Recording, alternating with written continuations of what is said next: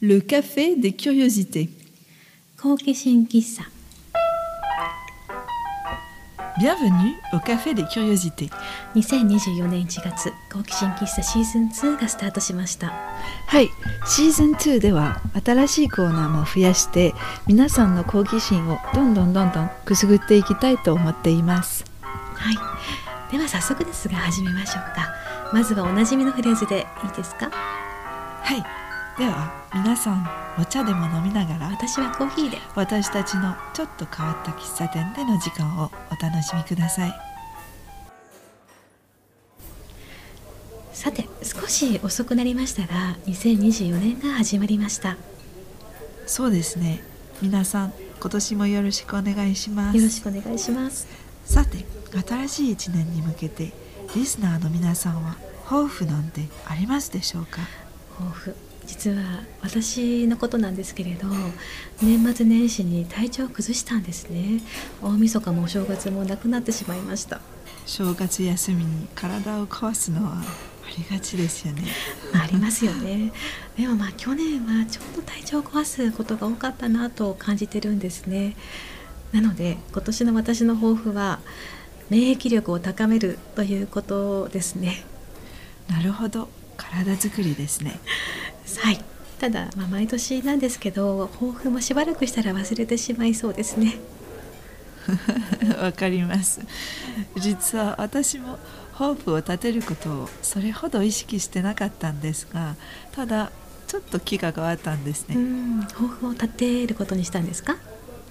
そうです。実はファブリス・ミダルというフランス人の哲学者がいるんですが彼の「ディアログ」という番組をたまたま見ていたら面白いことを言ってたんです。うん。ダイアログ。対談番組なんですね。はい。ビジネスコンサルタントのフィリップ・カーダーへのインタビューの回ですね。どこで見られるんですか？YouTube ですかね。うん、そうです。YouTube でも見られるしポッドキャストでも聞くことができます。それでそのインタビューで何かを成し遂げるためにそれをいつ始めたらよいかという話をしてたんです、実は何かを始めるには例えば元旦だったり自分の誕生日だったりカウンターがゼロになった状態そういう感覚を持つことが重要だというんですね、うん。カウンターをゼロにする。まっさらな状態から始めるんですね。そうです。例えばスポーツジムが収穫する時に単に募集するよりも例えばこの春最初の月曜日などという文言を使った方が人が集まりやすいそうです。うん。マーケティングでよく使われそうなテクニックにも見えますね。そうかもしれません。でもこういうちょっとした自分自身への要領のうまさが何かを成し遂げるには必要なのかもしれません。うん。容量のうまさね、まあ、そういう意味では年が明けてから抱負を考えるのではちょっと遅いのかもしれないですね。そうですね。新年の抱負なら遅いかもしれません。春の始まりや特別な日まで待つしかないですね。うん。それでマリレンは今年抱負を立てたんですか？うん立てましたよ。今年は実は個人的に大きな挑戦が待っているのでいつも前向きな姿勢でありたいですね。これがなかなか難しいものなんですがうん常に前向きでありたい。私もいつもそう思いますが全然できてないですね。私は元旦のタイミングはすでに逃してしまいましたがそうだな。例えば家族の誕生日とか記念日とかちょっと文学のように初雪が降った日とか そういう日から何かを始めてみるのも楽しいかもしれないですね。そうですね。良い動機づけを見つけてください。ちなみにフィリップ・カーダによると良好の目標の免疫を高めるというのはもしかしたらもう少し具体的にした方が良いかもしれないですね、うん、確かにそうですね。免疫を高めるだけだと行動が見えないですよね。例えば禁煙のように何か具体的なことをやめるとかあとは数字にしてみるのも続けやすい秘訣だと思います。うんうん。例えば睡眠不足をやめるとかチョコレートは週に2回までにするとかですかねうんそうですねあとフィリップ・カーダも言ってたんですが達成したい目標をもっと素敵で意味のある文言に変換してみると良いと思います。変換ですね。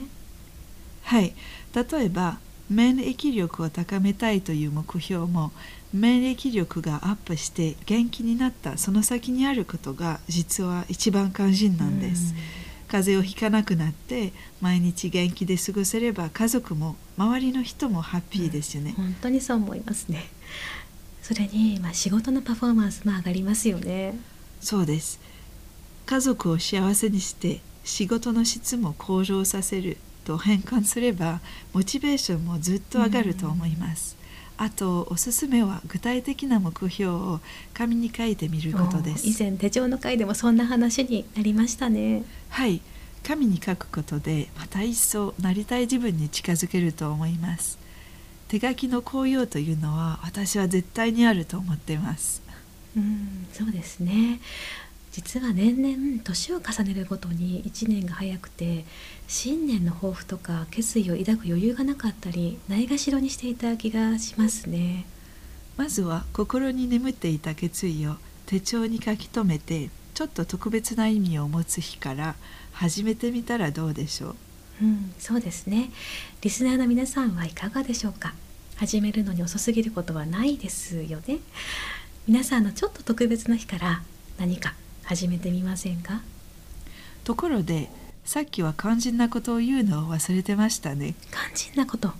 はい私たち2人の今年の抱負ですあこの番組をもっと成長させてどんどん充実させていくことですよねあ、それはもちろんです。今年新しいシーズンが始まりました。昨年はいろんな人に出会ってインタビューをしたり番組に参加してもらいましたね。楽しかったですね。そうですねいつも刺激的でした私たちのポッドキャストのために時間を割いてその人の関心とか思いを話してくれましたうん、本当にいい出会いがありました。リスナーの皆さんからも特に好意的な反応をいただいたのはインタビューのコーナーでしたね。今年もやはりいろんな方の生の声というのを大事に特集していきたいと思っています。はい配信は月に1回になる予定ですが先月12月に始めたデバエクスプレスとか新しいコーナーが充実していく予定ですはい、早速今回この後始まる新コーナーがブッククラブですね。はいそれからこの番組のウェブページも準備しているところですはい、新しい情報は今後順次お知らせいたします。本当に楽しみですね新しいことに取り組むのはとてもエキサイティングですリスナーの皆さんも私たちと同じように楽しんでいただければ嬉しいですねそうですね。リスナーの皆さんからの声も番組に反映していきたいと思っています。それでは次は新コーナーブッククラブです。さてシーズン2からの新しいコーナーブッククラブを始めたいと思います。ブッククラブは各々気に入った本を紹介し合ったりするものですがこの番組で扱うテーマとか私たちそれぞれが興味ある本を紹介したいと思っています。初回の今回はマリレンがプレゼンターですね。紹介してくれる本は世界的なベストセラーで権威ある一冊とでも言うんでしょうか？はいそうですね。1973年に刊行されたアンスト・ジュマッハの「Small is Beautiful 人間中心の経済学」です、英語では「Small is Beautiful The Study of Economics as if People Mattered」というタイトルで小さいことは美しい人間にふさわしい社会というような意味合いですね。以前から知ってたんですが去年読み始めました。うん。著者についてですがシューマッハーは著名な経済学者であって実業家でもあったんですね。この本は出版当初大変な話題になったようですね。まあ50年経った現在はまあ当時ほどではないでしょうか。そうですね。ただこの本は環境保護の分野ではずっと注目されてきました。最近になってまた話題になっているように思います。うん、ではこの本にはどんなことが書かれているんでしょうか？簡単に言うとシューマッハは経済は人間に奉仕するものであるべきでその逆ではないと断言しています。現代社会では人間が経済成長に奉仕しているというんですね。うん、なるほど。でも経済が成長するから私たちの生活水準も上がるんですよね。経済成長が人間に奉仕しているということなんじゃないですか？うん。実はその考え方は現代の人間社会を正当化するために私たちが提案した議論なんです。うん。シューマッハはこの考えに反対する中で私たち人類が深刻な結果を伴いながらいずれ地球を破壊するだろうと警告していましたそして現代シューマッハが予言していた深刻な結果というのは地球温暖化とかプラスチック汚染あるいは資源をめぐる戦争として現実のものとなっています。うん。預言者のようで悲観的にも感じますね。でも今はこの本が書かれた1970年代よりもずっとこの環境分野でのテクノロジーという意味では進んでいるとは言えないですか？そうですね。実はこの問題にはいつも2つの陣営が存在しますね。環境に配慮した成長は可能だと考える楽観主義者とそれは異常だという悲観主義者の2つの陣営です、うん、環境分野の楽観主義者っていうのは電気自動車とか再生可能エネルギーとか科学が私たちを救ってくれると考えている人たちですかね。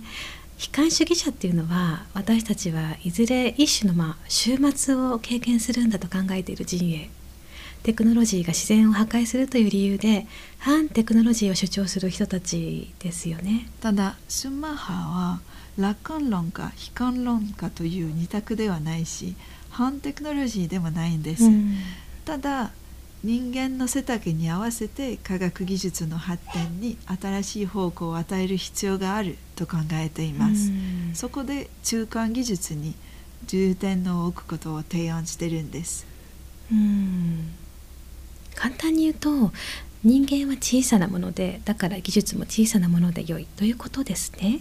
スモールイズビューティフル小さいことは素晴らしいというタイトルもここから来てるんでしょうか。中間技術と聞くと小規模であまり進歩していないテクノロジーのようにも聞こえますよね。そうです人の身の丈に合った人間の顔を持った技術が必要だという考え方です、あまり進歩していない技術かもしれませんがニーズには適応していて環境やコミュニティへの破壊が少ないものです。これだけ地球規模の環境破壊が進む中で私個人としては少し理想主義的にも聞こえますね。確かに。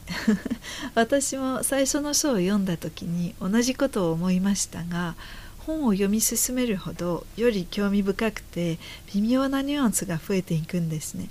大規模な組織とか高度なテクノロジーが必要ないと言っているわけではないんです。特定の状況では必要になることもあります。ただ単に小さな規模に重点を置く必要があると主張してるんです。うん。規模の経済ですね。大きい方がいいたくさんあった方が良いと考えるのは人間の無意識でもあるのかなとも思います。マリレンがこの本を選んだのは経済学に興味があったからですか？うん、そういうわけではないんですが経済学の本を読んで内容を大まかに理解したのは初めてでそれもちょっと気に入ったポイントかもしれません。最初はエコロジー思想の変遷に興味を持っていました。うん、この本は環境活動家にもよく引用されてるってことでしたね。そうですね。正直最初はすごく面白い本とは思わなかったです。うん、ただ読み進めるうちに個人レベルで共感できるものが見つかりました例えば第4章では Since consumption is merely a means to well-being, the aim should be to obtain the maximum of well-being with the minimum of consumption と書かれています、うん、消費は幸福への単なる手段で目的は最小限の消費で最大限の幸福を獲得することであるべきということですね今でいうミニマリストの考え方にも通じますね。うん、確かにミニマリストの考え方と共通点が多いです。ただシュンマンハは個人的なレベルではなく社会のレベルで考えています、うん、他にも1年にわたってこの本を読みながらメモを取ったり読み返した文章は他にもたくさんあって印をつけてあります、当然1970年に書かれた本なので AI についての言及はありませんただ私たちの生活への AI の登場とか最新のスマートフォンへの過剰な消費行動とか Amazon での衝動会とか現代社会に当てはまりそうな文章が見当たりました。うん。個人や地域社会国世界までさまざまなスケールで読める本かもしれないですね。スモール・イズ・ビューティフルというのは過剰な消費を避けてシンプルな生活を送るために、まあ、私たち個人レベルでも取り入れられる考え方にも思えます。その通りです。例えば地元で消費することはどうでしょう？エネルギーとアイディアたくさんのことを実行するための行動意欲を駆り立ててくれる本だと思います、うん、新年の始まりにぴったりな一冊というわけですね。まあ限られた時間だったので多少誇張して説明していますがもし興味があれば手に取ってみてください。本の詳細は番組のホームページやインスタグラムに掲載しておきます。はい。それでは第1回目のブッククラブは1973年刊行アーンスト・シューマッハーの「スモール・イズ・ビューティフル人間中心の経済学」でした。次回のブッククラブも楽しみにしてくださいね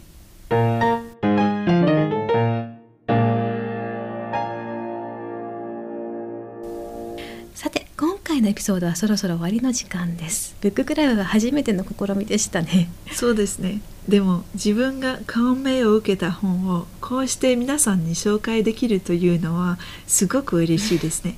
ですね。次は涼子が紹介してくれますか？そうですね。私も本のことであればもういろいろとアイデアが浮かんできそうだなと思ってます。では次回お会いしましょう。さようなら。さようならではここで少しこのポッドキャストについてお知らせします。このポッドキャストは日本語版とフランス語版があります。すべてのエピソードは Apple Podcast また Amazon Music Podcast などでもお聞きいただけます。では本日のカフェで切りよじてはそろそろ閉店です。次回もここで皆さんのご来店をお待ちしています。Merci beaucoup さようなら。さようなら。